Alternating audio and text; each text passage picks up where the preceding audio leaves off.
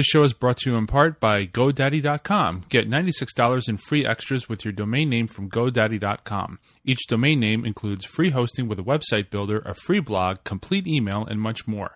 Plus, as a listener of the World of Warcast podcast, enter code WARCAST, that's W A R C A S T, and save an additional $5 off any order of $30 or more. Some restrictions apply. See site for details. Get your piece of the internet at GoDaddy.com.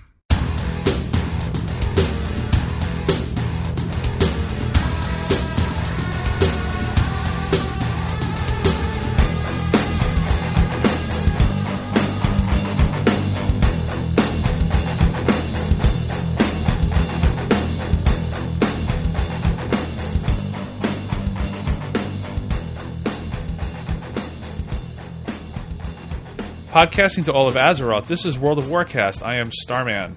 And I am Renata. And I am Kryler. Kryler! Good to see you. Yes, what you an been? amazing revelation. Oh, here and Where- there, going where's back Ren and forth keeping in the you? earth, walking up and down Locked in it, in the cellar. locked in the cellar on my stationary bike. Well, I'll tell you about my grinding story when we get to talking about uh, the achievement. Oh, the He has achievement been from hell. How ironic! he ironic. has been grinding. Oh, yeah. I made the decision that I was going to be Pigless the Love Fool, Uh-huh. and I want to tell you that uh, at the time I made that decision, there were four more days to run in the event, and I had three more levels to grind. So there you have it. Yeah, he was level 77 when he came to this conclusion. Uh, Yep, I did it. Shall we talk about this godforsaken thing? This achievement from hell? Okay, we could start out with that. Well, for those of you who know, Love is in the Air is no longer. It ended after just five days. Yes. And um, I would have to say this is probably the achievement set that has caused the most belly aching of Gee, any of the why? achievements just so far. Gee, why? Tell us, Starman, why was this achievement such a problem? I logged on every hour that I was in this house on my laptop that I could. And I took I have a degree in math, and I'm not saying that to be like obnoxious or anything, but I learned a lot about statistics. There is something wrong with the random number generator. There is. I don't care if like you got it and your friend got it on the first try or whatever. Yes, random number generators work that way, but according to what people have been saying on the forums, if the random number generator was working as intended, then we should have seen a lot more of a of a of a well, the bell curve really should have encompassed more people than it did, and it didn't normalize. It normalized towards the end of too many people didn't get it, Right. and I did not get it. I did. And this I- was because of which part of the achievement? because you needed to get bags of candy, and inside the bags of candy, uh, every what was it every thirty seconds, sixty seconds, you would create a new candy, and the achievement was that you had to create these. Was it eight candies or ten? Eight. Eight eight candies. I only got seven. And I got two bags of candy. I got a billion of those arrows. I got a, I got so many other things. And again, you know, the the distribution just was not even like it should have been.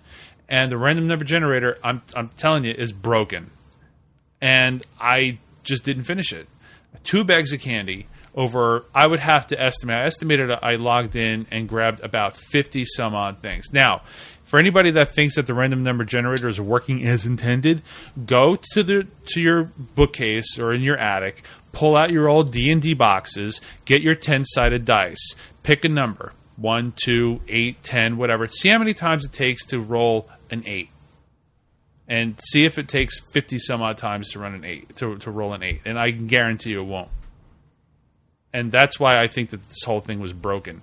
And Blizzard says that it wasn't, but I'm I'm saying that it was.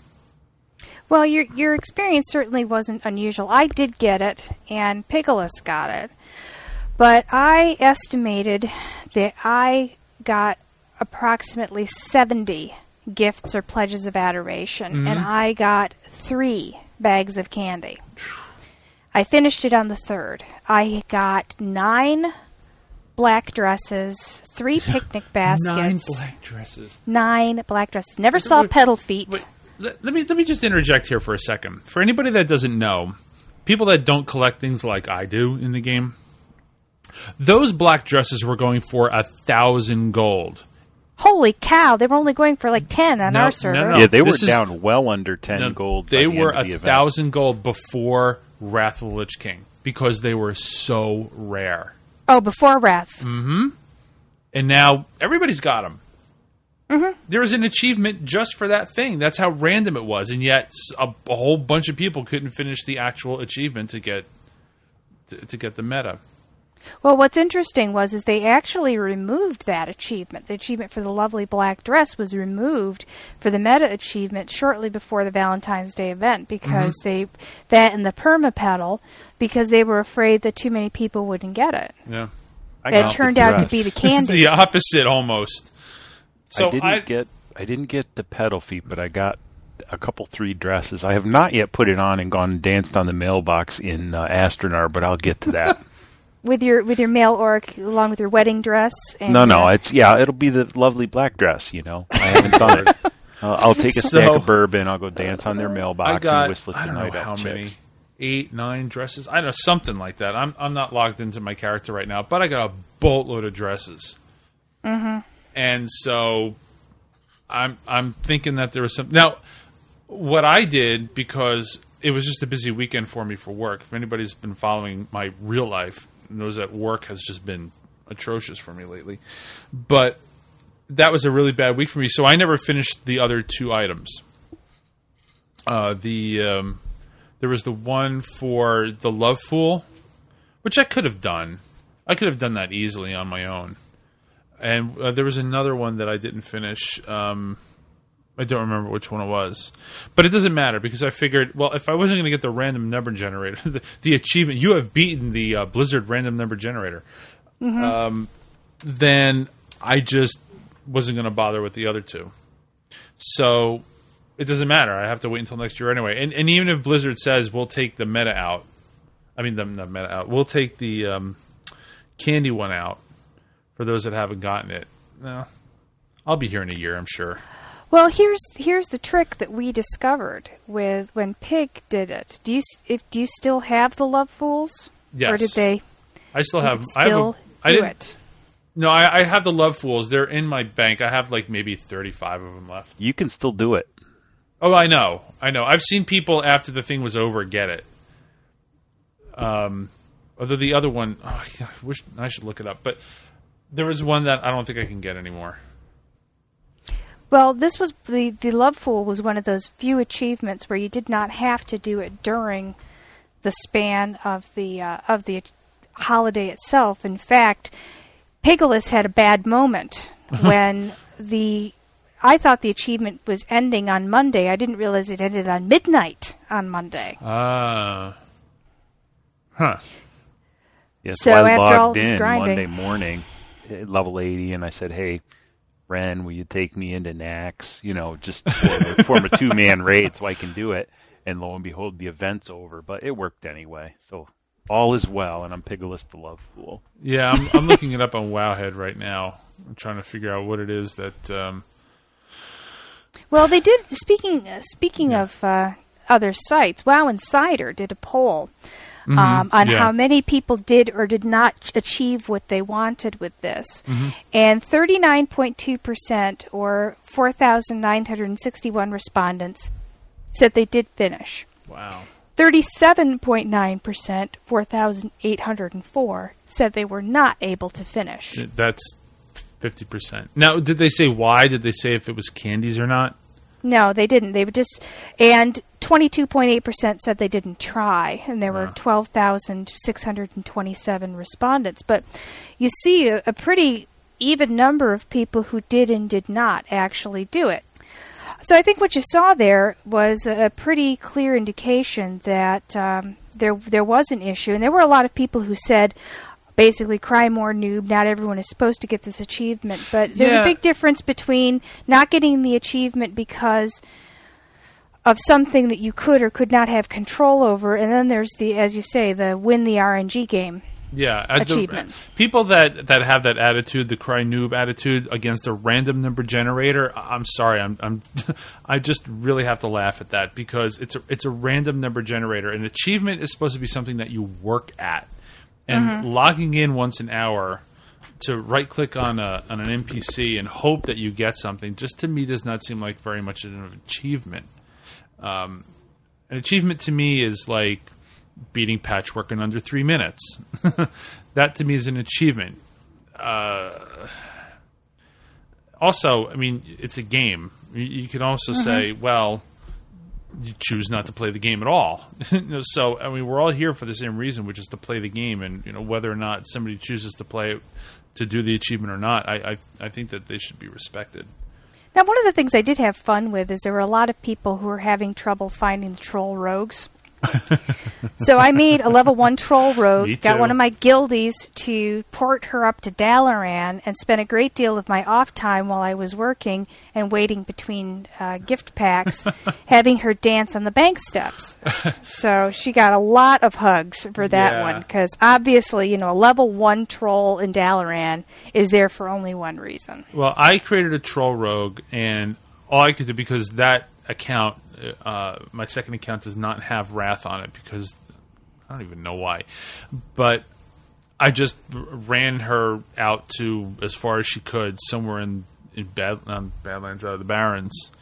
And just left her there because at some point, like she was level one, and there were like there were level tens, but they were showing up as as the skull, mm-hmm. and she had an aggro range of about a mile and a half. So Yeah, I the just whole had to zone leave her where aggro's she on was. her. Yeah, I just ran over to the Barrens and, and did the thing, and left her there for some guildies, Yeah. and that was it. So I'm I'm disappointed because my personal achievement was to get this by the end of the year. Uh, the- well, I should not the end of the year in December. I mean, like the end of the the year since it started Yeah, since the achievement started. and I kind of feel that I kind of feel cheated because of a random number generator. I just that really, it's it's like it's like going to Vegas. Um, by the way, my love is like a red red rose. That was the one that I didn't do. Ah, yeah, you can't do that one except during the Yeah. uh, during the. I probably could have sold it if I tried. Yeah, yeah. The, the that dropped off the first boss in uh, in Utgarde. That wasn't bad at all. Now the other thing that's making now this is continuing to make uh, posts in the the official forums of the problem with the Be Mine achievement in particular. But the other achievement that's been getting a lot of press that people want to see removed from the meta, and I thought I had read a while ago that this was going to be removed, but apparently I didn't, or I read it somewhere that was not a reputable source, is the Brew of the Month achievement. You Now- had to have bought a subscription Right. as such to the Brew of the Month back at Brewfest, and Brewfest this this year, this past year, was before the achievement system was released. And nobody knew that they were going to do this back then. Well, it, it was out that they were going to do this, but it was not um, obvious. It wasn't obviously out. Oh, I see. Um, I had I had heard through the grapevine that this was very possibly going to be an achievement for the next year, which is why I did it. Hmm. But there were a lot of people who didn't know, and I just think that it, there's a problem with putting out an achievement that takes a year to complete Hmm. before it became obvious that this was going to Mm-hmm. be necessary. Uh, Blizzard did say that they didn't want everybody to get this Violet Proto Drake, and, and I can understand their point of view on it, but um, yeah, I, I would have to say that if you're going to start the achievement system, look, I, I, this is just my personal feeling. It's like you put out an achievement system, you have a year to do it. I think that, in a sense, that that should be an achievement in itself, is to do it in a year. Mm-hmm. In fact, doing it in a year could be something kind of neat. Get a little title or something. Right. Like- so, Pig, how did you get from 77 to 80 in three and a half days? Uh, Jolt Cola. Well, the first thing I'd say about that is, well, I roast my own coffee beans now as I think we were talking about before the before we started, and I want so that definitely factored into it. I want to say thanks to the Analog Hole folks. Uh, Ren was down there visiting them and uh, had some home roasted coffee, and unfortunately, I've been sucked into that alchemy. So that that certainly played a uh, played a compelling role. Uh, but I can't. Um, I'd love to tell you I have some great mystique, but I don't. I had two full levels of rested experience. Mm. Um, because you know Pigalus was a character that he was just a farmer, so he got to 70 and he was you know long since fully rested, and I had been puttering at leveling him up before I made this decision, but he had two full levels rested. But uh, really, it was just he he he ground quests. He he has toured the fjord, and uh, he feels that there there is something boring about Borean if you do enough of it at once. But uh, if you do enough of it at once, it's pretty boring. But uh, you know, he, he just started and did all the quests in order to preserve his uh, rested experience, and then um, you know, no secrets, just ground it out. Um, I was pretty pretty ready to do something else by the time he dinged 80, I'll tell you that. yep, we uh, the next day when we got on, we started doing the classic dungeon achievement and going back and doing like, mm-hmm. you know, Shadowfang Keep and I'll tell you something. An 80 rogue with fan of knives going through low-level dungeons, it's beauty. so, what have you been up to this week? Starman? I threatened to do it for the longest time, and I finally did. I rolled a Death Knight. Ah. I was talking to Alachia, and dirty said, human. what do you mean, dirty human? so yeah, I, I, was talking to Alachia. I said, you know, I, I've sort of run out of things to do because nobody I know is working on achievements or you know anything like that, like the um, the five man heroic achievements. So she jokingly said, "Well, why don't you roll a Death Knight?" I thought, "Hmm, okay." So I, I rolled a Death Knight, and it's been fun. It's been a lot of fun. It's different because I'm so used to doing everything from a distance, uh-huh. and now I have to get into everybody's face. The first couple of days, I'm like, "Oh, wait, I'm supposed to sort of tank this thing." The melee DPS is just not something I'm used to but a- apart from the class itself, the lore in in the starting zone of a Death Knight is amazing. I think that everybody should just at least take an hour or two out of their life and play through that whole thing. I have to tell you, I, I agree with you. I thought that was very well developed. Yep. I loved what they did with the Death Knights, and I have two, um, one on my PvP server and one on my uh, PvE server, both uh, in their 70s and um, I loved the lore. I loved the way they instanced the starting zone. Mm-hmm. I just think that it was great storytelling. Yep. And the way it ends, if if anybody's a fan of the Ashbringer, roll Death Knight. That's so, what has say. your been experience with playing them? Well, or for one thing, I haven't played a, a low level character in a long time and the only thing I have to compare it to is a mage. I have that level 60 warlock, which I just don't touch anymore. But it's it's fun because I can I can AOE uh, well not AOE so to speak. I mean you, you throw it on death and decay, but but really what you do is the the idea. This is the way I play. I don't know if other people do the same thing. You death grip one but usually, what I do is I I'll get on my horse and I'll run around two or three, and I'll get them to aggro me, and then I'll pull over a third or a fourth, and you lay down icy touch on one, plague strike on the same one, and then the way that I do it, I hit pestilence. And what that does is it it it pushes your disease out to everybody in a certain radius. Um, I think it's was it? It's like zero yards. It's, it's I guess it's everybody that's under a yard. Yeah, but depends on your glyph. There's a really good glyph that makes that larger. Oh, I have to check for that because I didn't fill all my glyphs in yet. But then what I did now, what you, what you can do is you can hit blood boil after that, and what it does is it it erupts everybody that has a disease. The problem is that you use up all your glyphs in order to do that. So then I hit blood tap and then blood boil, and then that starts the cycle over, and it allows me to do more DPS. So that's generally what I've been doing, and then I've been experimenting with my rotation, like using Scourge Strike or, or something like that. But apart from playing the character or playing the class, I've been finding that everybody thinks that they know how to play a Death Knight. I have gone on four Death Knight runs of Ramparts. I have gone on four Death Knight runs of um, oh, what's the other one? Blood Furnace. And everybody seems to think that they're the best. Now, not to toot my own horn or anything, but anybody that knows how I play knows that I don't play like a wuss. I went right on to Elitist Jerks as soon as I started my character because I wanted to make sure that, well, one, anybody that knows me knows I don't like to waste time. So I tried to get the most DPS I could out of my character. And then the second thing I tried to do is learn how to tank, which I've never done before.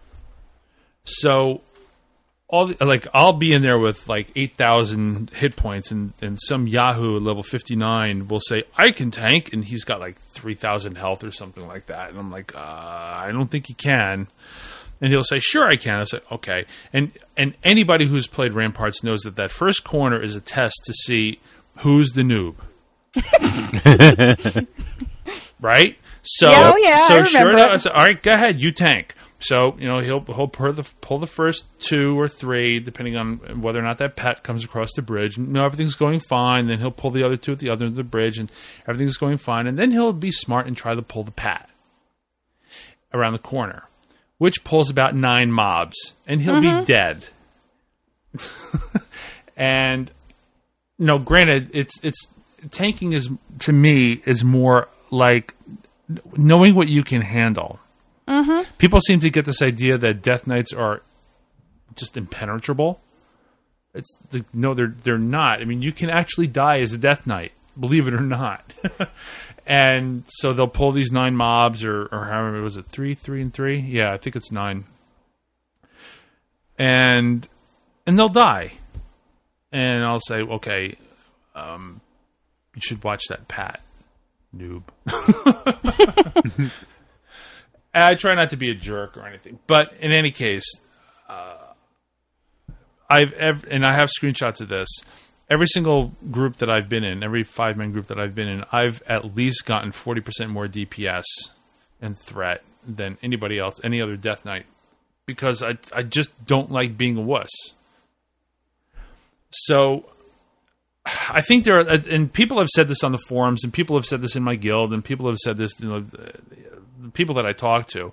There are a lot of Death Knights are like the the new hunter, where everybody there are a billion of them, and nobody knows how to play them well, except for a handful of people. So what does this say about Kryler, who plays both a hunter and a DK? Yeah, but Oh, I I don't don't play any of them well, so that's But anybody who who played old school Warcraft knows that there were a million hunters. yeah, well, they don't call them huntards for without reason. Uh, yeah. So I really think that now I have to say that I'm not I'm not insinuating that people that play Death Knights are noobs or anything like that, but uh, because the one thing that I love about playing a Death Knight is that you start at level 55. I would not be playing a Death Knight right now if I had to go 1 to 55 again. It just I I couldn't do it. I I would kill myself. What I Figuratively. like about them is they're versatile. It's not, you know, they can do a number of different things in a number of different ways. And I have a Frost DK and an Unholy DK. I like them both. Um, and, you know, what I'm uncomfortable with about the Death Knight class a little bit is just the, not so much in party, because in party they're a lot of fun, but what they can do solo to me just seems like it, it just ain't natural. Um, you know, my Death Knight right now, and just for fun because he's a Skinner, and I needed some components. I mean, he's amusing himself, soloing the elite Jormungar worms in De- in Dragon Blight, and he's level 73. They're level 74, and I can just kill him, kill him, kill him, kill him, kill him. Even if I get an ad, no big deal. Kill him, kill him, kill him. Don't have to eat, drink, don't have to eat. Something about that just ain't natural. Hmm. I agree. Uh, the other problem that I've been having is when I'm LFG, people will say, "What spec are you?" And I did change my spec. But originally, I was blood, and I was tanking as blood, but I was tanking, like I said, ramparts and blood furnace, and I was doing well too. And I would say, "I'm tanking. I mean, I'm uh, I'm blood. You can't tank as blood. Yes, I can. No, you can't, noob. You know." the funny part is that I actually got some guy that was in a group that I was in the other day, like like the day before, and he says you can't tank, and I I, I actually still had the recount info in in my window. You know how it stays in there after you log back in the next day. Mm-hmm. And I sent it to him. I said, "Oh, really?" And I, and and he goes, "Oh, you were in my group." I said, "Yeah, I was your tank." he says, "All right, I'll invite you." I said, "No, I don't want to. I don't want to roll with ignorant people." which was a nasty thing to say. But I mean, really, it's, it's just there's a thread. I want if anybody thinks I'm being obnoxious, there's a thread in the Death Knight forum on the on the WoW forums that says, "Wait, let me see if I can look it up." It's something like, "Have you have you ever been snubbed as a Death Knight?" It is an amazing list of, of crap that, that Death Knights have had to put up with because people are just so ignorant of what they're able to do with all these different with all these different um, builds. Now, but don't you remember that Blood Elf, Paladins, and Draenei Shaman went through something similar Yes. right after Yes, Burning Crusade yes, came you're out? right. You're right. You're right. You're right. Um, you're absolutely right. But So they had the, the same same problems where they were being snubbed for groups. Yep. They were being well. Or Druid First tanks. There were a lot of people who were getting who were trying them because they were the shiny new shiny, mm-hmm. and so they w- went into them without really researching the class. And there were a lot of really bad paladins and a lot of really bad shaman. Yeah. And eventually that all kind of weeded down, and the people who were good kept with it, and there were fewer and fewer of the total noobs. Mm-hmm. And I don't mean I mean that in N O O B S, the uh, the people who are ignorant and preferred to stay that way. Mm-hmm. So I mean, it's I think that's just that is part of a problem with it being the new thing is that it's going to take longer to get acceptance. However, I think that in the case of the Death Knights, there's also the perception, and not inaccurate, that they are overpowered. True. Would you guys say that the Death Knight is overpowered? I think I made my position on that pretty clear. Uh, I would see again. I it's hard for me to say because I play a mage, and people could say, "Well, mages are overpowered because you could soul the crap out of everything." Eh, And, and as my a mage, I- had his face owned off by Death Knight seven, eight levels below him on my PvP server when the Death Knight came out. I think Right. it's pretty conclusive in that regard.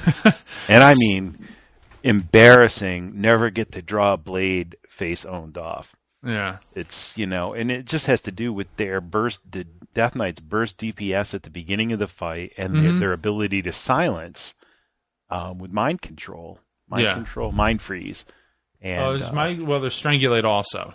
yeah, I don't right, have for- mind freeze yet. Yep, it's just it's brutal, and Mm-hmm. uh, to be in your low 70s and be helpless against. Uh, you know, a mid to low 60s Death Knight, helpless. Yeah. That to me, oh man, you know, Well, I think that there is there is, has been some uh, concern about it because there has been there have been uh, posts on various forums on WoW Insider, on Allakhazam, on some other things about a, um, a one of the top Korean arena teams uh, called Kill EA has dropped out of the upcoming Extreme Masters tournament. And the reason that they gave was that their ma- their team, which is made up of mages and rogues, and I don't know the proportion thereof, cannot possibly compete with arena teams containing Death Knights. Wow, that's unbelievable. I mean, Yep. they know more about this than I do, I'm sure.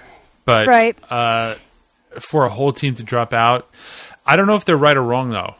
I, I, I Well, but there's say. there's another team, uh, another Korean team, um, from the uh, the team is called uh, Fanatics and slash ORZ. They won two big tournaments last year, and Mm-hmm. the leader of that team is expressing concern that as a resto druid that she can't compete with Death Knights. wow. Not that she really doesn't have any answer to Death Knights. What is more annoying than a resto druid too in PvP? I mean, they are almost unkillable. You know, A- and for them to say, you know, again, very serious concerns. I mean, it ought to at least give you pause. I found the thread on the Death Knight forums. It's called "Have You Ever Been Snubbed?"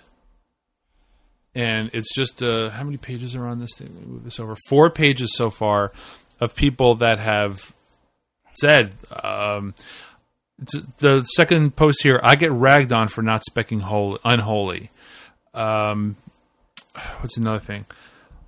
What spec are you? This is from this is from Sur Suris Stew on on uh, Vec. I can't pronounce this server name. Um, Vek'nilash. It says what talent? Uh, oh yeah, uh, looking for one more DPS in regular Violet Hold. Whisper. I'll go. Random guy. What spec are you? DPS up to Death Knight says DPS. Random guy. What talent tree? And Death Knight says, "Does it matter? I DPS. Random guy in trade, looking for one more DPS. Regular Violet hold." And the random guy put the Death Knight on ignore. Well, See, the- I, I have to say also this is this is related to another issue that I have been seeing overall, and this has not so much to do with Death Knights, but rather just people's attitudes in general. Mm-hmm.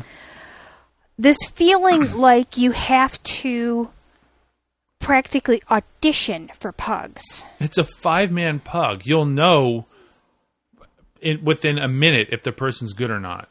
Right.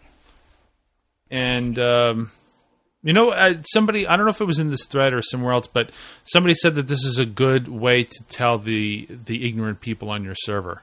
Well, I suppose, but I mean, I think one of the negative things that WoW Armory has had is that I have heard about people who, when they are, they'll basically audition people for pugs by looking at their armory specs, and if mm-hmm. they don't somehow measure up, oh, we're not just talking about for heroics here; we're talking about for regular five mans. Yep. Oh, I've had people say send achievement link. Oh my god, really? Yes, absolutely. Send achievement link. Oh Achievement goodness. link, so right they could see what to you've show that done. you have done prior dungeons. You know, show me your link to heroic nexus, heroic uh, whatever, you know, and we'll invite you to our pug. Wow. Screw Oh yeah, you. absolutely. Oh, can we say that on this show? Yeah, we can. Yes, we can. Okay, Screw you is, is is okay. I just wanted to check. so I, again, I, I'm I'm sorry if I'm offending anybody, but any Death Knights that are out there that had a struggle with the same thing that I'm going through right now understands just how difficult it's been to you have like you, like Ren said, you have to audition, you have to almost somehow prove yourself to strangers, and you shouldn't have to do that. Well, I, I mean, I'm current. I just finished leveling a hunter, so you can imagine how much empathy I have for you. I am totally unwanted. Yep. yep. So- well, there's one last thing about being a Death Knight, uh, which has really annoyed me, is that I was looking at what profession to be, and of course, I wanted to go with blacksmithing. So, well, it doesn't even matter what what profession I wanted to be. The point of the matter is that Blizzard starts you off with zero.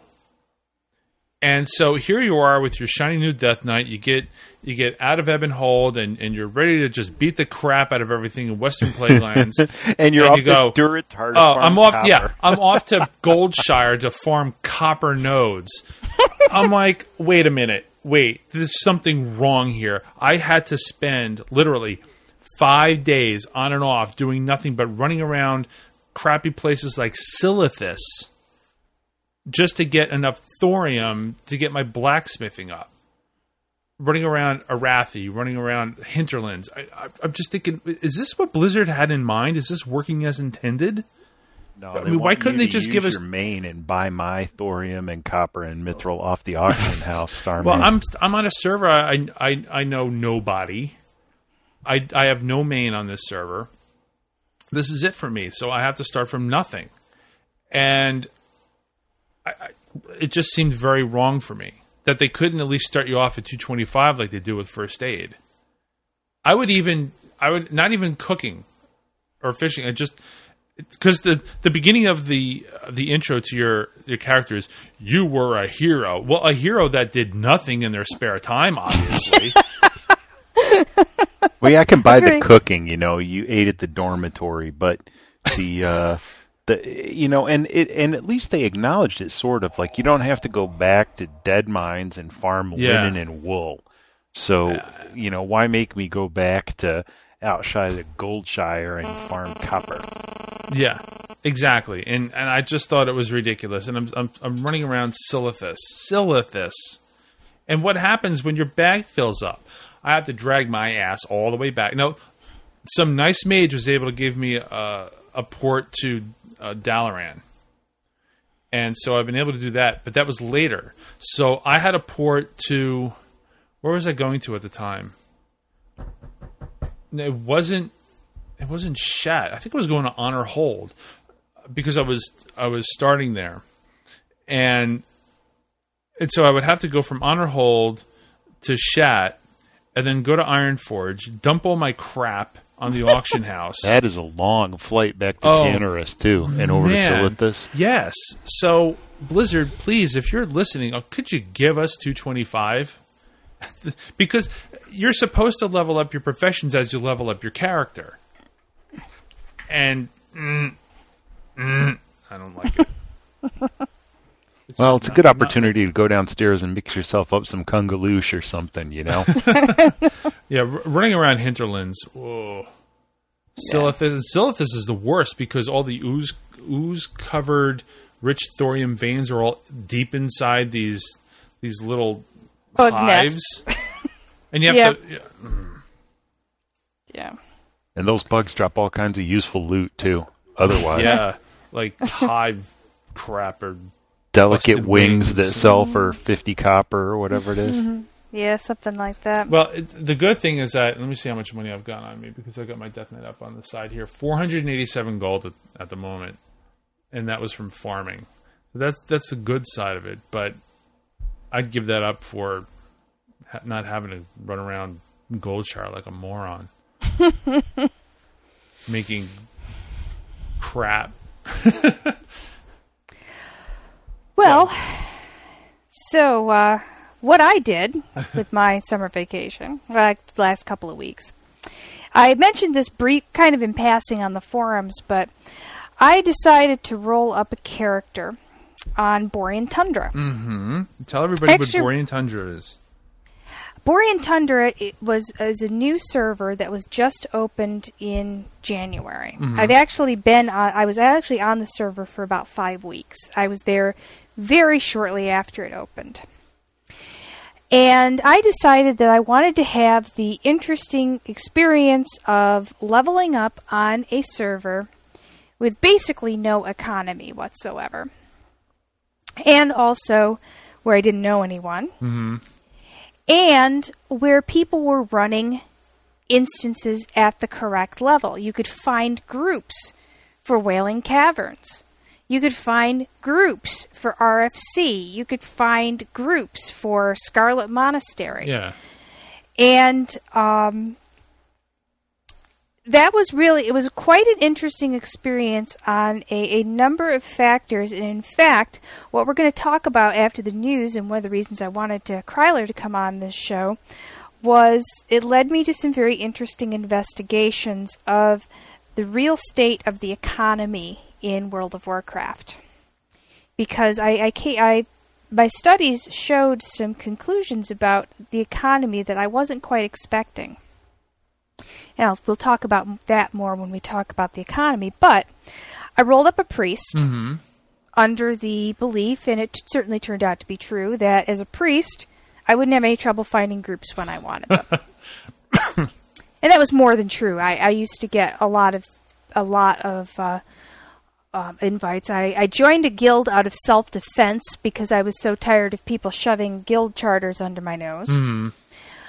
But what I found was I this the character is not on that server anymore. When she turned level 35, I actually just transferred her back to Whisperwind. Hmm. I say back to Whisperwind. She was never on Whisperwind before, but I transferred her to where my mains were. The reason is this. By the time the server was 5 or 6 weeks old, it was suddenly becoming like every other server. Um, there were enough 80s on the server that I started being able to make money at a fairly high rate. Huh. And what were they buying at level 80 that they needed from you? Um, Or was it- mostly mid-level herbs and Mhm. ores, Yeah, that makes sense. like Briarthorn and King's Blood, and especially I. Once I could mine iron and mithril, I was pulling in money pretty quick. Now, until then, I was not, and I was level 34 before I could afford my mount. Hmm. The other thing that was happening was I started seeing people offering to pay for rushes through low level dungeons. And I was Hmm. like, crap, this is what it's like on Whisperwind. Nobody runs these low level dungeons at level. They're all offering to pay for rushes. Yeah, And but if- they always offer crap money. They want to offer like two gold for a rush through Blackfathom Deeps, and I say, you know, for two gold, I mean, that's gonna take me an hour to fly over there, run you through, and fly back. Forget it, right? Yeah. For a Right. friend, certainly, but you know, Right, and I also started the it was also the the problem with um I found myself being auditioned for pugs again. Oh, Not like, "Oh, great, we've got a priest." I'm level 35 for heaven's sake and I'm getting people saying, "Well, your shadow spec, shadow priest can't heal Scarlet Monastery." Well, let me tell you a story about healing Scarlet Monastery. I am my my character is 100% shadow spec. She has one of the nice things about the item itemization now is that spell damage is also applies to healing. So if you've got spell damage gear, you've got plus healing gear. I was in a pug because they're all, I was always in pugs Yeah. with this absolute moron of a warrior who decided that since I was able to keep up, we were in the library wing, and there's that first book galley Yep, I know where you are. that has two small rooms off the side and then off to the left and if you go up the right it goes into one of those rooms with the benches and the books all over the floor Yep. and two or th- uh, two or three small groups this guy pulled the galley the two side rooms and the book room beyond Does he think he is level 80? I have no clue. The guy, I was level 32, which is already a little low for the library. Mhm. We had two pal. The other people was there was 102 paladins. Um, this guy died almost immediately because when he went into the book room, he, he I was trying to cast a keel on him and I couldn't get it off because he ran out of my line of sight. We did not wipe. Wow. Believe it or not, we did not wipe. Both of the paladins, when he pulled, were both almost out of mana. so they they did throw a couple of small heals, but they couldn't do much. Are you saying that you're Uber? My mana was drained to the bottom twice. I did every trick I could think of, and some I didn't even know that I had. And we were down to me, the hunter, and one paladin survived. Wow. I don't know how we got through all that. I'm not saying it was all due to my healing. As I said, the, the paladins helped out as they could, but they were flat out of mana in no time, also. Point is, as a shadow priest, I can heal Scarlet Monastery. It's Yeah. not that much of a challenge. But I was running into the same bull that I was running into in, in Whisperwind, and I was like, well, screw this. On Whisperwind, at least I can ask my husband to rush me through instances. Yeah. So I left because by the time five or six weeks had co- gone by, there were enough high levels on there that it really had not. It it lost what was special. Now, the only thing that might have been a reason to stay around is Borean Tundra is going to be the last server to ever have the gates of, of Ahn'Qiraj open. Right. But I decided that that wasn't worth the aggravation. I would like to see that again. Yeah, I remember a lot of lag. Yeah. um, that's mostly what I remember about the opening of the gates of Ahn'Qiraj. But um, I remember you on your Renata tune grinding ruthlessly because of the reputation gains. So no, that that was you're- that was Vivian, my warrior. that's right, yes. Vivian, right? Grinding reputation so that you could ride the wolf on your undead. Right, and that was before all the reputation changes, when it was Right. really, really, really hard to get exalted. Yep. But, um, I mean, it was very interesting. It was a. I actually found it a lot of fun to be so broke that I was having to put off training to save money for my mount. Yeah. Same with me. And once that challenge was gone, it was like, what am I doing here? And so I transferred her back. I transferred her to Whisperwind. Okay. But it was a, it was an interesting. It was a very interesting experience. And also, the queue on that server was massive. I mean, by six o'clock in the evening, there were queues 200 people deep, Wow. Even on a Hmm? new server? even on a brand new server. Huh. Especially on a brand new server. One of the things that's interesting about the brand new server is that they don't allow transfers in for three months. Mm-hmm. The problem with it is, is by the time you know people are so used to leveling, and the leveling pace has so picked up that we had 80s within the week. Hmm. Jeez. Um, so by the time as I said five six weeks passed, it really was losing its distinctiveness. Now, one of the things I am very glad of was that low level herbs and such. I, I decided to make her an inscriptionist.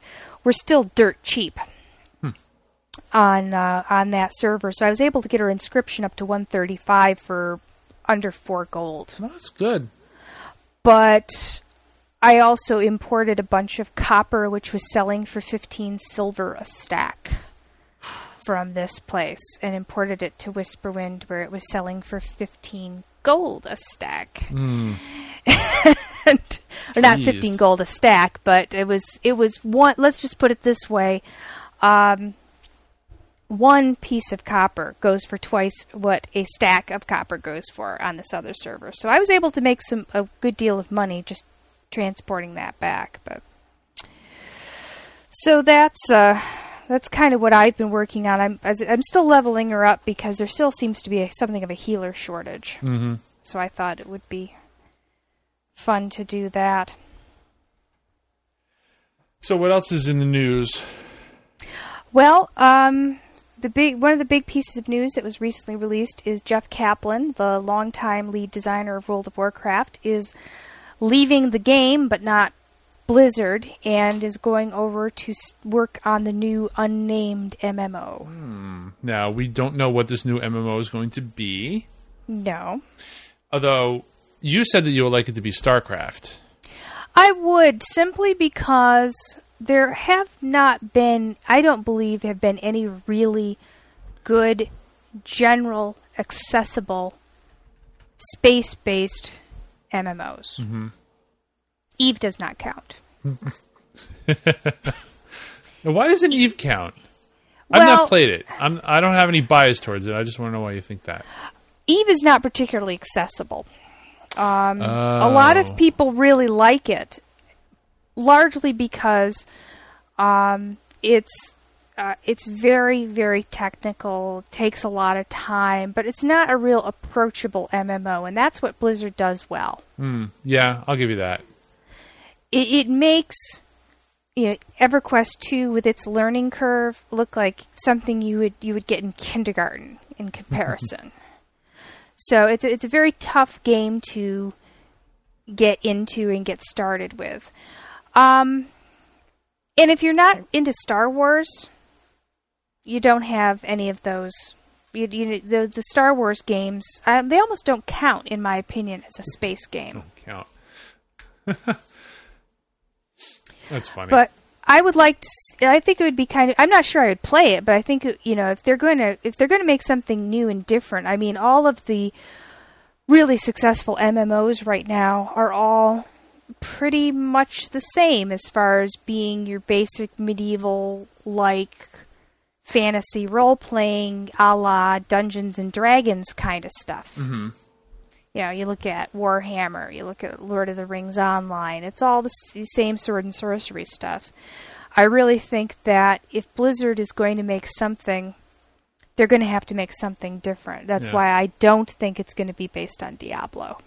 Well, they got Diablo. th- Well, then again, they got StarCraft two coming out. I was just gonna say, hmm, I don't know. Or maybe they're going to have something completely different. They could. They, they, I don't know. They said uh, this must be for that job opening that they had a while back, where it said uh, some new MMO. Right. So, I don't think they would be World of Warcraft 2. I don't think that we're ready for a WoW two yet. Why do you say that? Well, I think people people are too invested in their characters right now, mm-hmm. And I don't think anybody's really ready. I think there's a lot that they can get out of this game, although at the same time, I am not so so much of a of a fanboy to say, well, this could get old. Mm-hmm. Well, what what would they change to do two? Would they? I mean, I can understand as a as a techie, if you look back on the game engine that you wrote seven years ago, maybe, mm-hmm. And said, "Boy, I'd love to just do this over and have carte blanche instead of having to graft on." Well, if you look at the difference between EverQuest and EverQuest 2, the, the changes are absolutely massive. And if they could make a massive change to WoW in a positive way, then I think that they would definitely have a winner.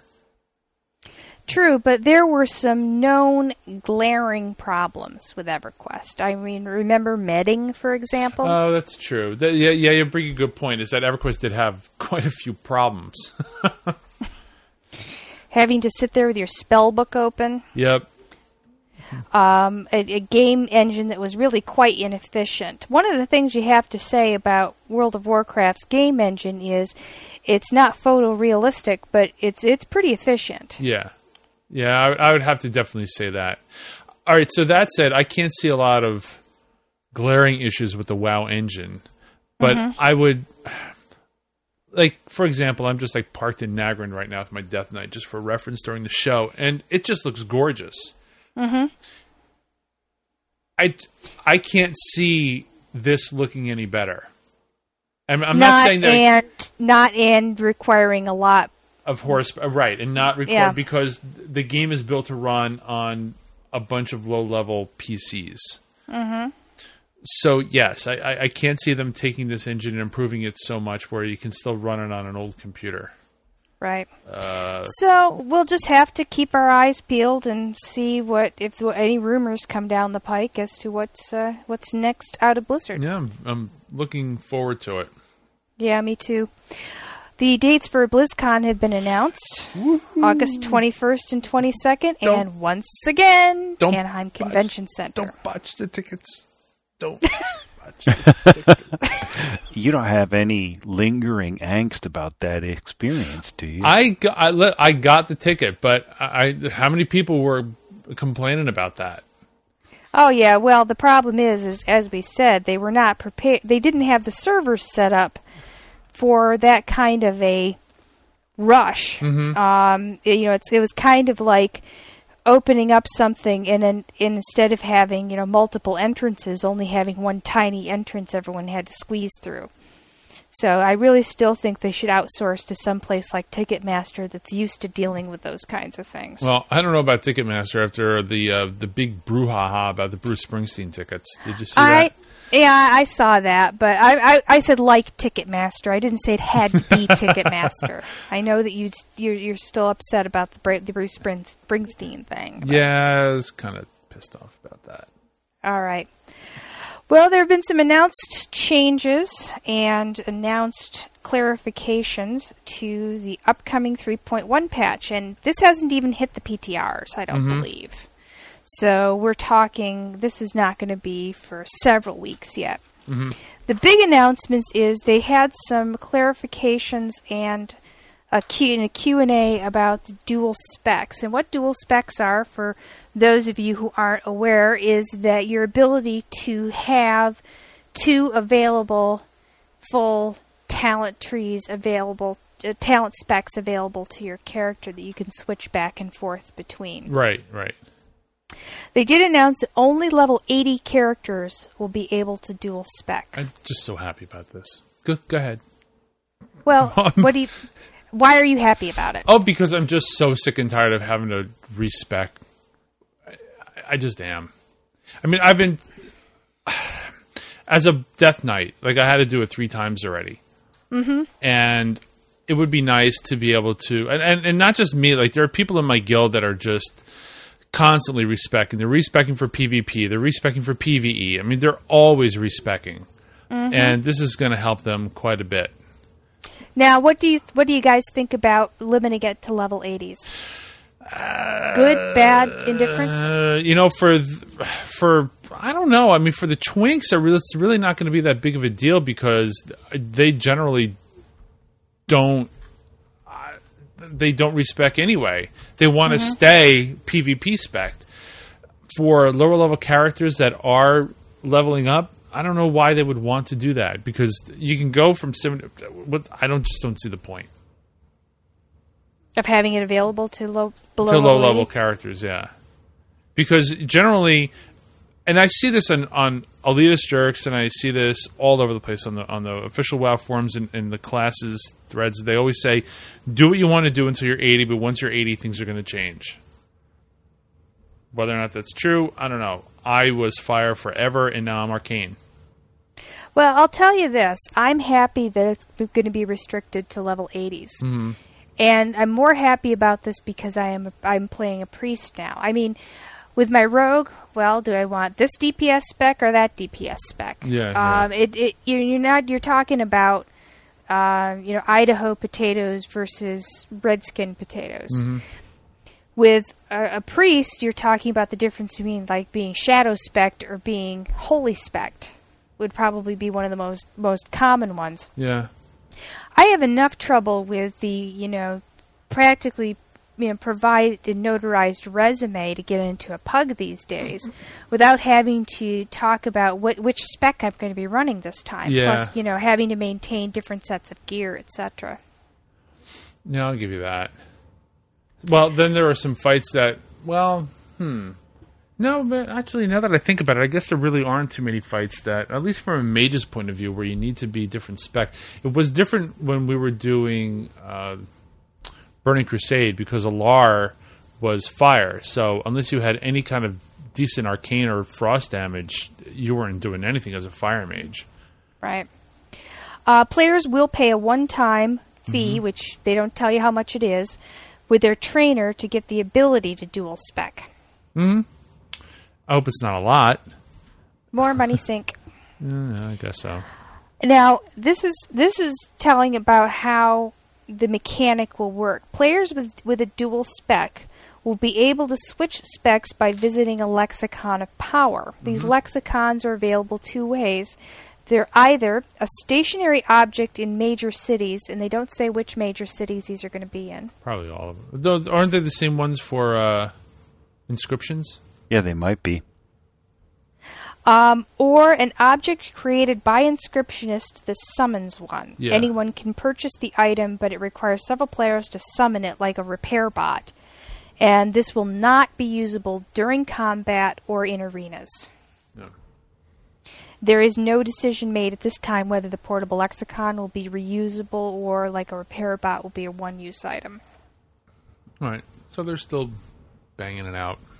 Right. But point is, you can't be in the middle of the field and say, "Oh, damn, I want to be this spec," and just do it. Yeah. You, you have to either have a group of people to help you with a por- portable one, or you've got to go back to the city and and switch specs.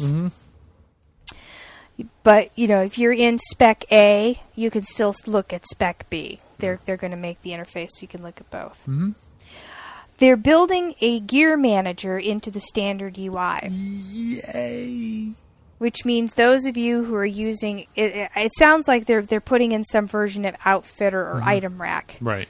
into the standard UI. Now they will they they did say that when you switch specs, they they will not automatically flip your gear, but they'll give you a, a button to press or whatever and say put on my holy gear, put on my shadow gear or whatever. Right.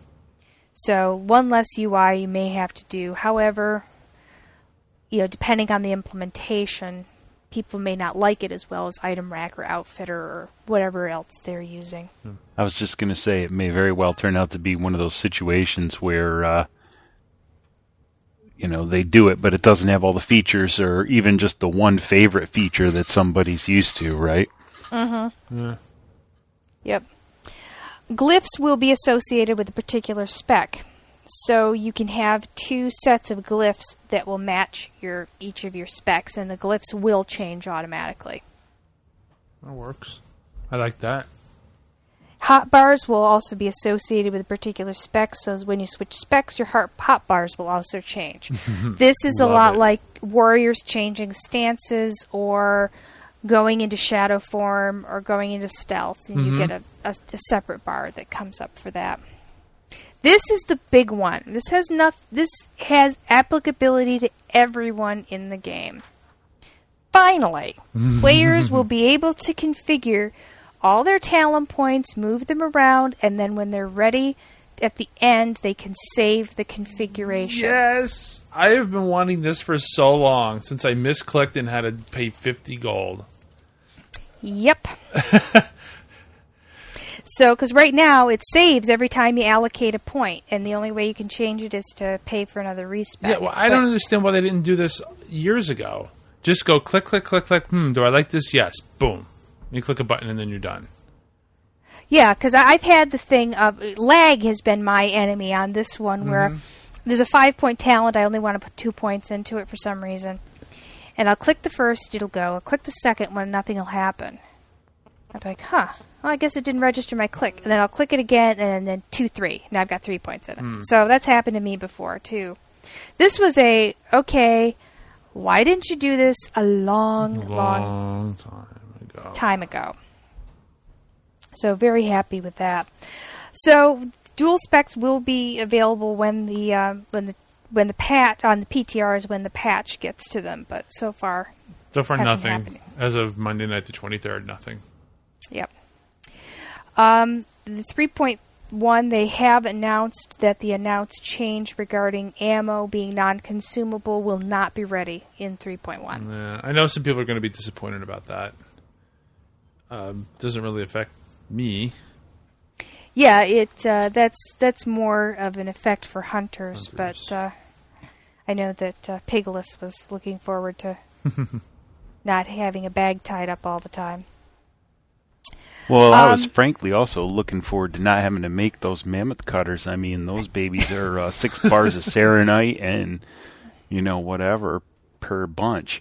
I farm the volatile detonators off the mechagnomes, but the saronite, you got to go fly around in circles and hope that you get to one before somebody else. That's kind of a pain in the butt. Yep. And last bit of news was that they have unveiled a preview for the Ulduar new, new Ulduar raid instance. Um, this was the this is the new one that's going to come out. They have said that they tuned Naxx easy on purpose. Mm-hmm. Don't get used to it. Ulduar is going to be a lot lot harder. Nice. They're going to have two separate raid areas. The first thing you have to do is there's an encounter with a huge army that's standing between you and the beginning of the actual dungeon proper. Yeah, I don't know if I'm a big fan of this. Yeah, I'm, I'm not sure I am either. But the first area will contain various siege vehicles, a mix of choppers, demolishers, and siege engines. The choppers can drop pools of liquid tar to snare their opponents and set on fire. This is the one that I think sounds like a lot of fun. Demolisher passengers can load themselves into catapults to hurl themselves across large areas. Um, I, you know, it sounds funny, but from a raid point of view, I don't know if I don't know. I, I'm I'm such a classic raider. I don't know. I'd, I'd have to see it to try it. Right. And there, the the tank boss of this area, which uh, apparently is the one you got to get through to get to the dungeon, is called a flame leviathan. Now, what they're going to be implementing a lot in this dungeon, which they've started implementing in, in part way back to Alterac Valley, which is the more things you leave up, the hot, the harder the, inst- the that particular boss will be. Uh, f- 11 out of the 14 encounters can be done either on normal or on hard difficulty and allows the raiders to adjust difficulty. Actually, this goes all the way back to the uh, the King event in um, Dire Maul in some ways. Hmm. If you think about it, the more things you you know if you if you killed well, I'm not sure the Dire Maul thing worked the same way, but um, I'm trying to remember. It's been so long since I've done that event. But Sartharion in Obsidian Sanctum definitely works this way. You, the more drakes you leave up, the harder the inst- harder the encounter is with the dragon Right, right. and the more loot you get. Well, in, in Ulduar, 11 of the 14 encounters will have this mechanic. For example, in the Flame Leviathan area, there are four towers that can be destroyed. And you can take down all of them, or you can take down, you know, one, two, or three of them. The more towers you leave up, the harder the encounter is. But you also get more loot, loot and, and better rewards, and possibly more badges. They didn't say specifically about badges, but it wouldn't surprise me um, by leaving up more towers. That way, raiders can adjust the difficulty depending on their own abilities and you know how hard they want to make it for themselves. Not a new concept, but it's No. going to be the first dungeon that's going to implement that on a wide scale. No, I like it though. I like this concept. Uh, we tried the drakes. We tried doing two drakes, and we came so close, but we just couldn't do it. We did one Drake last weekend, or last last week. We did it with one Drake up, and uh, we're going to see if we can do two. Don't know, Yeah. but we're going to give it a shot sometime. One was pretty decisive. I thought we did well. Yes, we did. We did. We did quite well with one with one Drake. It was it was actually quite clean. But um, so I think that's about it for the news. Yep. what I wanted to kind of talk about for the rest of the show is, as I said, you know, the economy is on everyone's mind with you know with the recession and all, and uh, but I wanted to talk a little bit about the WoW economy because one of the things that became very clear to me as I was playing on uh, the Borean Tundra server was the price of. I was looking at the price of of green items in the 1 to 30 range because number one that's mostly where i played and number two it seemed to me that things started to change a lot after level 30 but i noticed that the price of green items uh, you know gear you know just general dropped gear swords robes whatever was very very low on these low level servers, you know, 20, 25 silver for a lot of these things. And I remember thinking, boy, you know, just compare this to Whisperwind, where a lot of this stuff is, you know, multiple gold and such. And, you know, people got their twinks. So I decided to see um, how much of this is perception and how much of this is reality. And, you know, a lot of people talk about, oh, the other servers are wildly inflated and and how much it costs. You know, p- people ask for this lower level gear. So I did a, a kind of an informal survey of 15 servers, and got out my spreadsheets. I love my spreadsheets. and this is, I mean, I'm not trying to, as I was talking to Greiler earlier, I'm not trying to get a, a doctorate in online economies here. But so this wasn't a really exhaustive research, but I did find that these servers, and I picked new servers, transfer in servers, this brand new server I was on, PvP servers, old PvP servers, uh, young PvP servers, servers with high population, servers with very low population. And what's very interesting is the prices differed, but the relationships among the prices stayed very, very similar.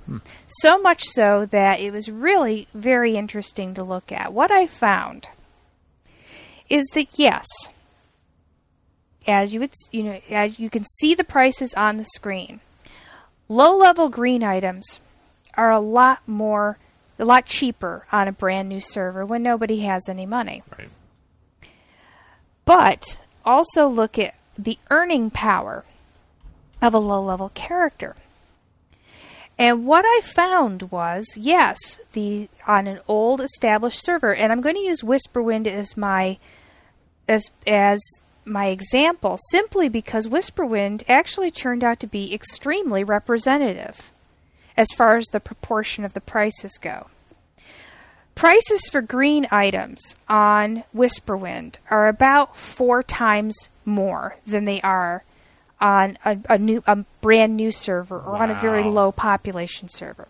However, the prices you can get for low level gathers, which include things like copper and bronze, um, I didn't peace bloom and, and silver and silver uh, leaf were, were always pretty cheap, but just go up to even to earthroot and mage and mage bloom, mage royal, and the lower level leathers and the lower level cloths. Twenty times more expensive Wow. on on servers like Whisperwind than they are on places like Borean Tundra. So what that says is yes, the greens may be four times more expensive, but you can get 20 times the price of your low level gathers. Hmm. So, in fact, when you're talking about earning power, your earning power is five times better on an old established server than it is on a newer one, even though the prices look lower. Hmm.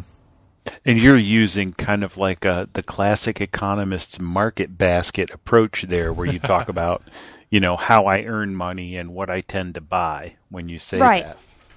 Yes, exactly. And I figured it out that a it was it was some ungodly number. and I don't remember exactly what it was, but a low level character on Whisperwind can earn their mount money something like 17 times faster than a character on Borean Tundra. Geez, 17 times. Yes. Um, now there was one market area that was that was quite a bit different, and that's in the area of twink blues. Oh, yeah. We're t- and as I said again, I was looking primarily at the the coveted items for the level 19 and level 29 twinks.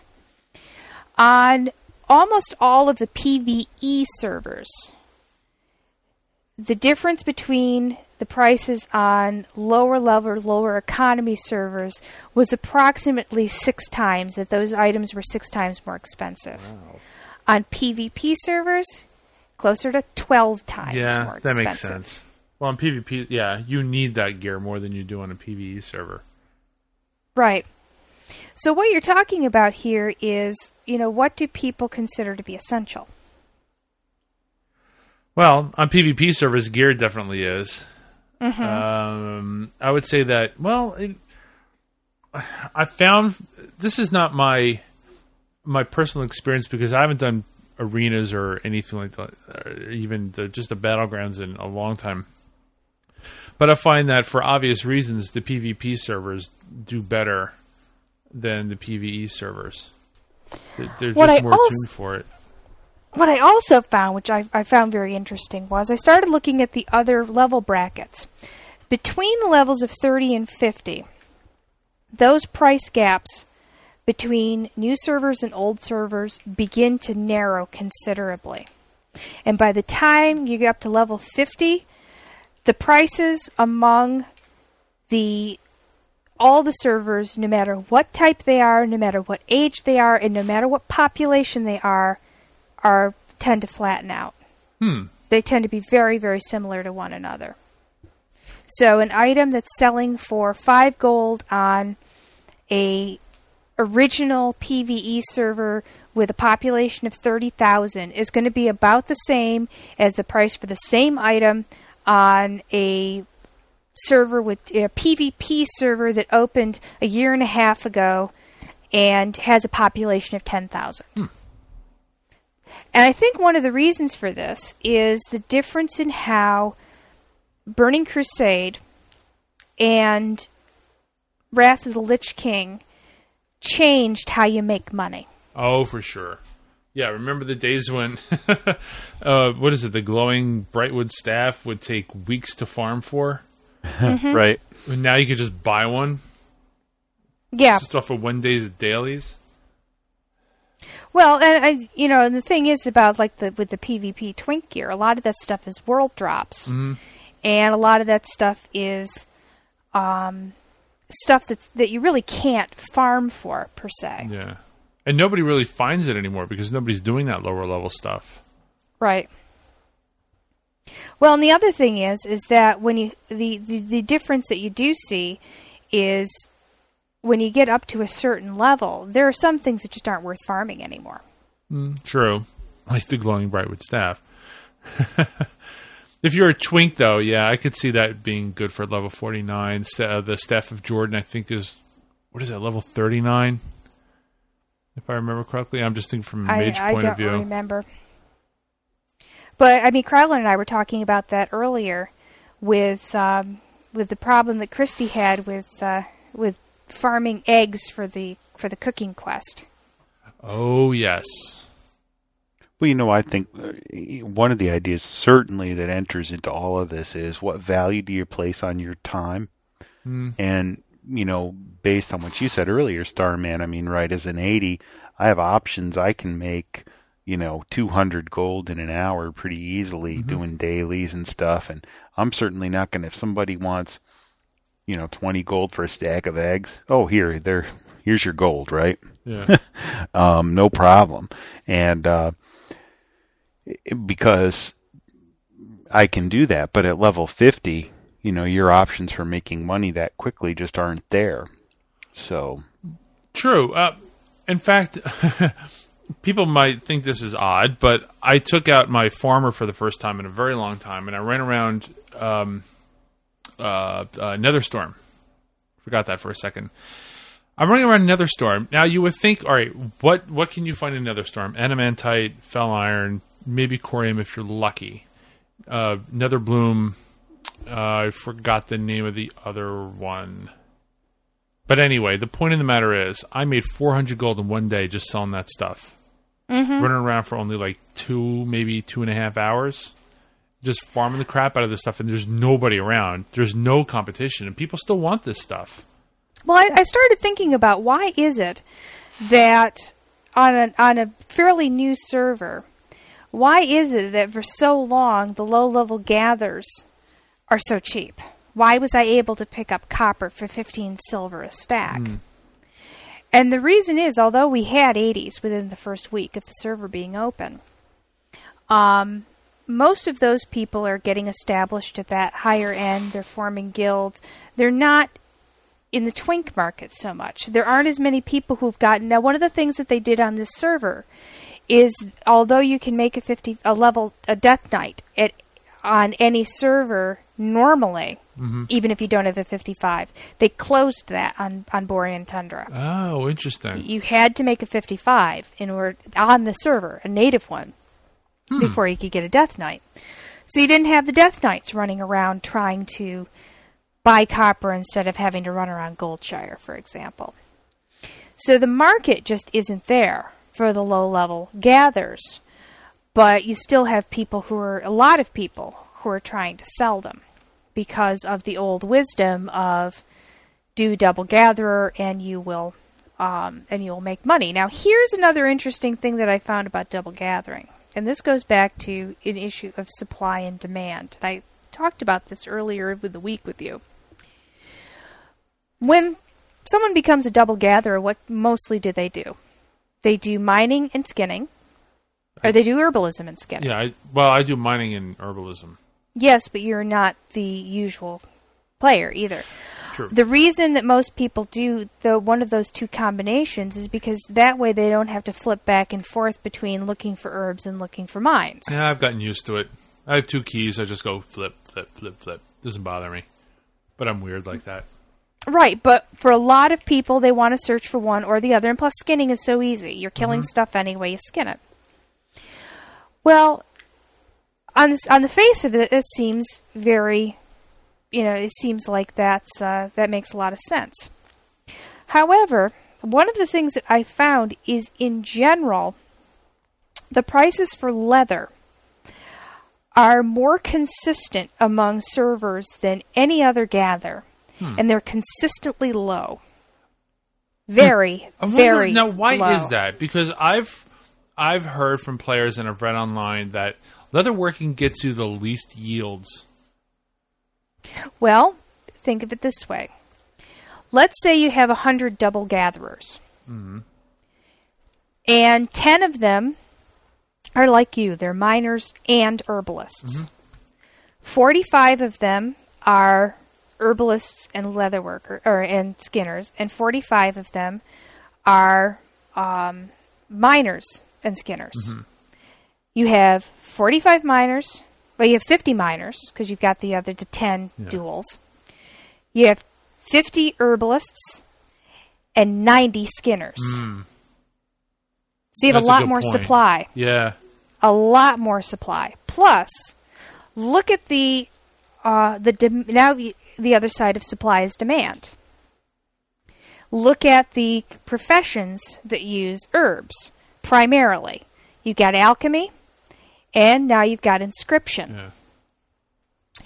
Look at the ones that primarily use ores. You have engineering and blacksmithing and jewel crafting. What primarily uses leathers? Leatherworking. Yeah. That's it. A little leather is used in some of the other professions. Some You need a tailoring, little- yeah. you need a little tailoring, you need a little engineering, you need a little bit in um, in blacksmithing. But it's only primarily needed in one profession. Herbalism is primarily needed in two, and mining is primarily needed in three. So you have a lot more demand. And plus, you, you know, a lot of these use a lot of them. I mean, for inscription, you need five herbs for every one ink, one or two, well, two or th- two or three inks usually. Um, so you, you you've got a you know diminishing returns on that. So I think what the reason that leather in general is is not as profitable is simply because there's a lot more skinners and a lot less demand for the skins. Hmm. I mean, simple, simple supply and demand. I found when I was I was on my last straw with blacksmithing. I'm like 20, 25 short just to finish blacksmithing, and I'm like, I don't want to go out there again. I don't want to run around Silithus again. So I looked on the auction house for what a stack of thorium goes for, and it went for 45 gold. And nobody uses thorium anymore, so far as I know, in Wrath. Yet this stuff is still getting 45 gold a stack. Yeah, probably because of death knights like you who are who are leveling up their. Well, their think about it, but- right? Thorium is a pain in the butt to get. The zones where you get it are out of the way. Mm-hmm. It's fairly rare. It takes some time to gather up a stack, and so you know if you think, well, I could I could ride two circuits of Silithus in an hour at least, but I might only get a stack of thorium um, or less. Mm-hmm. You know, it's it's um, 45 gold for an hour's work. Eh, for me, I'd rather do dailies, right? Yeah, yeah, it's true. Yeah, you can actually get more money from dailies if you're 80. If you're 80. Right. So But- to me, you know, I think that's a pretty fair price. Yeah, because you have to think in in the cases of you know, uh, of level 80s in particular, and on on most of the old established servers, a large proportion of the people have at least 180. Yeah. You have to think of their earning power and their you know what's the value of their time. Mm-hmm. And one of the other things I wanted to bring up because we were preparing to talk about the economy when we got an interesting post on our forums Oh yeah. from a listener who has come up with a scheme to take over an auction house. Now, I do not believe that there that it is possible to take over an entire auction house, but his idea was to transfer groups of 80s over to a new server mm-hmm. with a lot of gold. Wasn't it like 70,000 gold? 210,000. Oh, gold. 210,000 gold. Wow. And basically monopolize the auction house and be make themselves wow millionaires. Now, I, I pointed out that there was a number of, of flaws with this just from a game standpoint. Number one, uh, Blizzard limits the amount of gold you can take over with a transfer, Right. and for a level character who's level seventy to eighty, that limit is twenty thousand gold. So they would have to take over to take over 210,000 they would have to ta- transfer 11 characters at a price of tw- at $25 a pop that's $275 real money to do that transfer. Unless you were getting some sort of a free transfer onto a new server mm-hmm. but you're not talking about newbies. Well the second thing is is that with a brand new server like Borean Tundra it's closed to external transfers for 3 months and with a lot of the servers where they're transferring in from various uh, various other servers, they are they're similarly locked out for a period of time. Right. But I, I just wanted to, to bring up this question: Is it possible? Do you guys think it's possible to create to take over an auction house and create a monopoly in World of Warcraft? No. Well, I mean, to take it over completely, absolutely not. For a variety of reasons. Um, I think you can.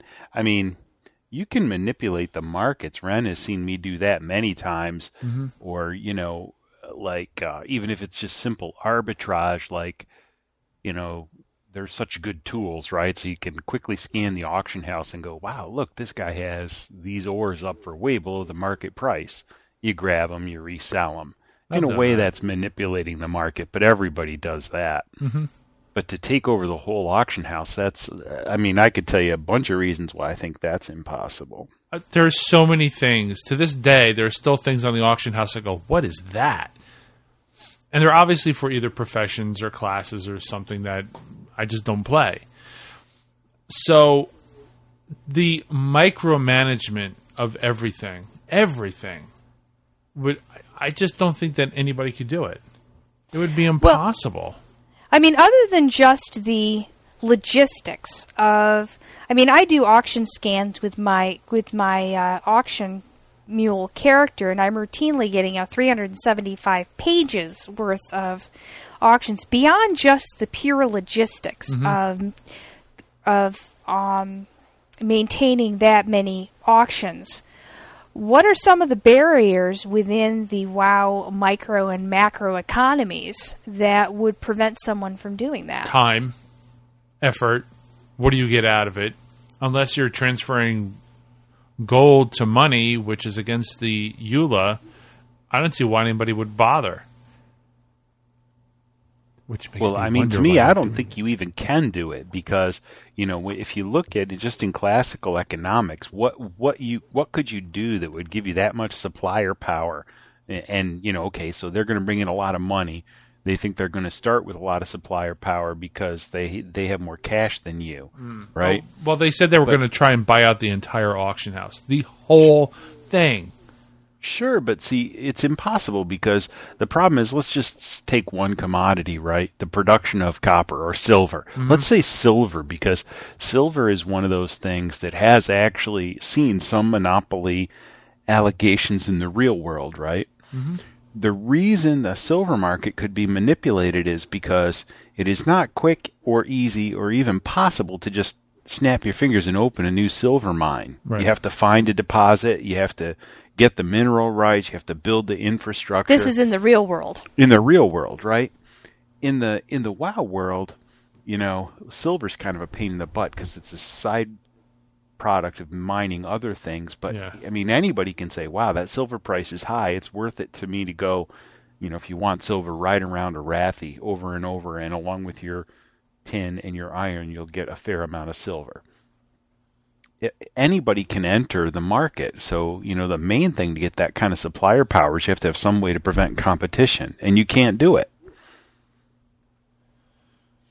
Yeah, you can't you can't control every mine in in Azeroth No. and in Outlands in Northrend. You can't prevent people from going out and farming it themselves. Now, what they said is, is anybody then who puts up an auction lower than theirs, they're going to buy it up and put it up for the higher price. See, that doesn't make any sense because then what's going to wind up happening, as I said on the forum, is that you're going to wind up getting a bunch of people with not as much time, but you're going to get people that are known miners and known herbalists that are going to say, look, I can sell you this stack of silver for half of what's on the auction house, and the money will be made out of the auction house.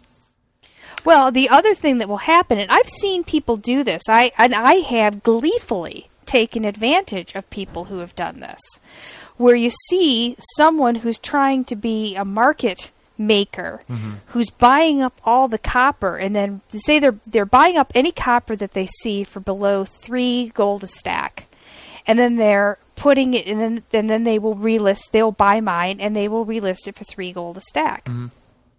What do we do under those circumstances Mine go copper. out Yeah. and mine as much copper as the guy will buy Yep. because it's a guaranteed sale for us Mm-hmm. i love guys like that I don't have to wait for my copper to be to, to sell. I put it up, it gets sold and relisted.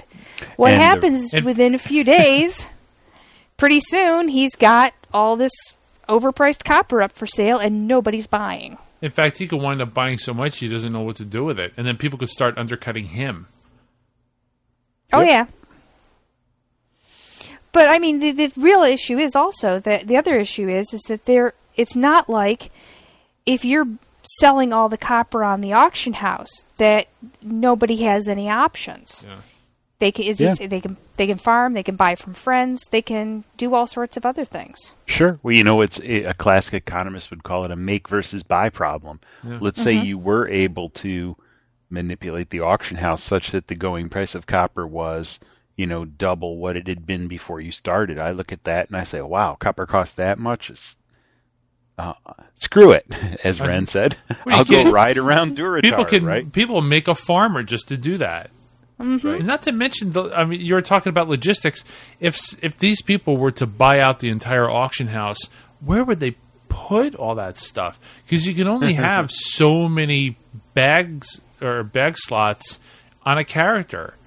And, and a guild. I mean, I don't. I, I, how many items? You said three hundred and forty-five pages. Well, how many items are on a page?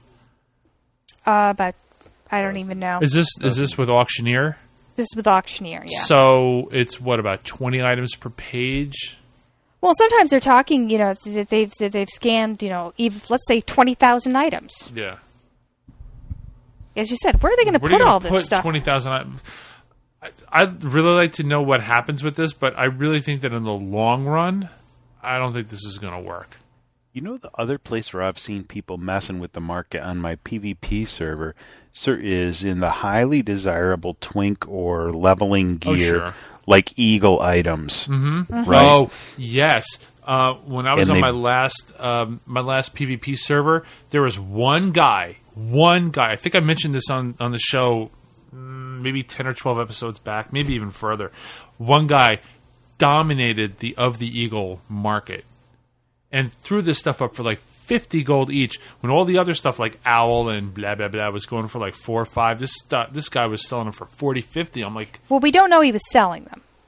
well Yeah, we know he had it up. We don't know he ever. well uh, that's what i completed meant any yeah you're right you're right there were, transactions. so he Right. put them up on the auction house for that much money but we don't know if that stuff is actually selling and i i don't think no this was before wrath so you didn't get the experience gain like you did like you have now Mm-hmm. So people, no, where was it? No, you had the one to sixty experience game. That was it.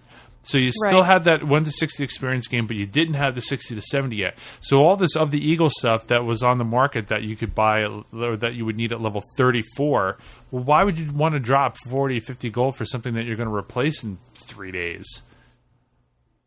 Well, assuming that they're not talking about like 1929 stuff, because in the twink brackets, right, that's a whole separate That's hobby. a whole. Yeah, no, this was this was in like the mid range, mid thirties, you- low thirties. to me on the PV, even on the PvP server, right, you can get decent quest greens, and there's always this is another right. A classic economist would say, well, there's lots of substitutes available for that good. Yeah. You know, I might not be able to afford your eagle gear, but at some point your price is high enough. I'll go with whale, and then I'll just put, you know, uh, intellect on my bracers. Yeah.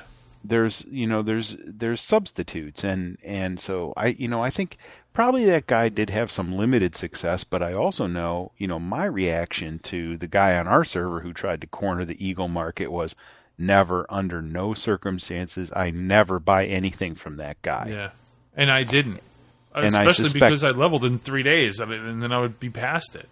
Right. Well, And I that's another other thing that you that you can't uh, underestimate is just the the bad will that that generates. Mhm, That's right. True. Look at look at uh, oh I don't want to get all corporate here. Look at the ill will that one certain alleged monopoly in the information technology industry has generated in the operating system market, Mm-hmm. and the number of people who are willing to climb on their soapbox and rant and rave over that. Right? By the way, I'm still using the previous version of said Monopoly operating system on my PC. Yes, I, so am I on, on one of them. The other one has the current version of the said monopolist's uh, OS, and uh, I don't like it nearly as well. But anyway, that's a whole different subject. Um, but the thing is, as I said, you know, the the ba- the main problem there is y- you better have a lot of sock puppets because you're never going to be able to show your face anywhere if you try that sort of thing. Um, I don't know as it's a bannable offense, but Nah. I I think you can count on getting reported a fair amount. But then what would they report them for? Because I really don't think that would break the EULA in any way. You could put anything up for whatever you want. No, I know. This is one of the things that's very interesting at looking at WoW and the kind of the macro economy is that it is in some ways a pure capitalist market. Oh, sure. It's totally unre- unregulated. I mean, what are you going to say in your petition? I want you to ban so and so because he's buying out all of my auctions. and reselling them. It's like, well, then why Right. don't you do the same? Right. True, but I, I did find it fascinating between this and between and my studies of looking at the servers is just how similar. You know, people complain about the their servers being wildly inflated, and people have what is essentially an emotional reaction to prices. And you know, on the I kept hearing on Borean Tundra, oh, isn't it nice to see how low the prices are on this gear? There there aren't any twinks yet. It's so great. When in fact, the prices there in terms of comparing them to the buying power were much much higher. Yeah. And it really goes, you know, and people say, oh, my server's inflated. They're real, you know, other than, of course, some individual items. For the most part, things are pretty well settled on prices. Hmm. And your, your, your economic experience on one server is not going to be functionally different. That much different. Yeah, I know yeah. you said, check this server. This server I used to be on, incredibly inflated. And if anything, when I went to actually look at the prices and comparing the ratio of the buy prices to of, of um, lower level and lower level stuff to the sell prices of the stuff, in fact, was a little bit better than most of the other servers. Interesting. It's an, it's entirely an emotional experience. So anyway, as I said, I just thought those were some kind of interesting things to, to talk about with the WoW economy and uh, how really it's it's not nearly as when you start looking at the numbers, it's not nearly as bad as people think it is, and certainly not as bad as the real life economy. I know, right I know there are people that buy and sell stuff all the time. That's what they do. They just sit there and they look at stuff, and, and I know that I could do that. I've done it in a very, very limited fashion. I would, I would pick something. Um, I would look at the baseline of, let's say, copper or tin or something like that, and I would say, "Oh, look, here's a bunch of stuff," and I would resell it. But then that would last for a day because I, I also found that different times of the day you can sell stuff for a certain price. Um, I found that thorium, thorium ore, for example, on a certain time of day would go for well, there'd be nothing there. That let's let's just say that there'd be nothing there. So all the people that put them up for like seventy five gold, those are the ones that are on the on the the auction house. But then as time goes on, later in the afternoon, later in the afternoon, they start dropping 70, 69, 65, 60, 55. As more stuff goes in and people want to sell it, the lower the price gets. But there's Yeah, a, the other Yeah. The other thing I've noticed is that it depends on the on the day of the week too. That things tend to sell for cheaper on the weekends than they do on the weekdays. Yep, because there are more people, more supply, Mm-hmm. and then you know the price goes down. Also, what was it? Somebody said that certain things sell on Mondays rather than Tuesdays because it's the end. Oh, was it flasks or something like that? Because the the raid week starts over again. I don't remember Huh. what that was. Yeah, it was something I just read as a blurb like a year ago. And I just That's kind of interesting. Is is looking at looking at raid. ca- I never even thought of looking at raid calendars. yeah, raid it makes calendars make sense. a big deal. It does make perfect sense when you think about it that way. Yep. Well, any other comments on the state of the WoW economy? Nope. Everybody buy my auction so I can afford to buy Pigalus and Epic mount. I uh, I have like I said I have. Let me see here. Fi well, now I got some stuff in the mail while I was I was here. So I got 504 gold. I'm halfway to a thousand, and I actually have. If anybody remembers, I had my uh, my mage on the horde side, which I just have absolutely no interest in playing anymore. I tried the horde, I just I can't do it. I just it's just a personal thing. So I'm going to transfer her money over to my Death Knight somehow. I just haven't figured out the best way to do it. I know how to do it, but I, I'm trying to figure out the cheapest way to do it because I have to. There's a rule. My Death Knight's on a PvP server, so there's this rule where you can't have an alliance and horde on the same account on the same server. Ah, we'll we'll talk. We'll talk after the show. Yeah. I'll I can help you out with that. That's not a problem. As long as you're not in the venture company, I can I can give you a hand with that. Nope, I'm not. So. Okay, well, so I think that's it for this week. If you'd like to contact us, my email is starman at worldofwarcast.com and Renata's is renata at worldofwarcast.com. You can and you can also, if you want to send mail to Kryler, you can send it to me, and I'll make sure that he gets it. we don't have the economist at worldofwarcast.com for him. No, not yet. You, hey, you're the one who sets up the. Uh, sets I up the, am. uh, I am. No, we're not going to set up the Economist. if you want to leave us a voicemail, you can leave it on Skype. The address is World of Warcast, one word. Leave us a, a review on iTunes, which are up to 514. You said 517. 517. That's on the on the U.S. one. Yes. I haven't looked at the non-U.S. ones recently. You can follow us on Skype. My ID is Star Mike. Renata's is Renata WC. We also have Wow Tips, where we just throw little blurbs out so that we don't have to have whole segments of the show on them, like do this, go here, do that. This is a good idea. And there's a World of Warcast ID, which is really just me announcing that the shows are up, which I do on my Star Mike ID anyway, so I don't know why I use it. We mostly just wanted to make sure that nobody else got it. Yes, and Alachia helped me set up a Bind Point account. Uh, Oh. The people, have, yeah, this just happened like a day or two ago, and so there's a Bind Point channel for Warcast fans. If you want to go there, now, I'm just, I'm telling you, everybody right now, I don't have a boatload of time to chat, but I'm gonna try. I just found out about it now, so Yeah, well, I'll have yeah, to set up my account and everything. Alachi and so- I, uh, we we did it like it was like two in the morning on Saturday night or something like that, and um, and then I didn't see. I don't think I saw you online yesterday all day. So so yeah, now is the first time you're hearing of it. right. So we have that, and uh, I just found out about it too. yeah. so that's it, and uh, we'll talk to you soon. Bye bye.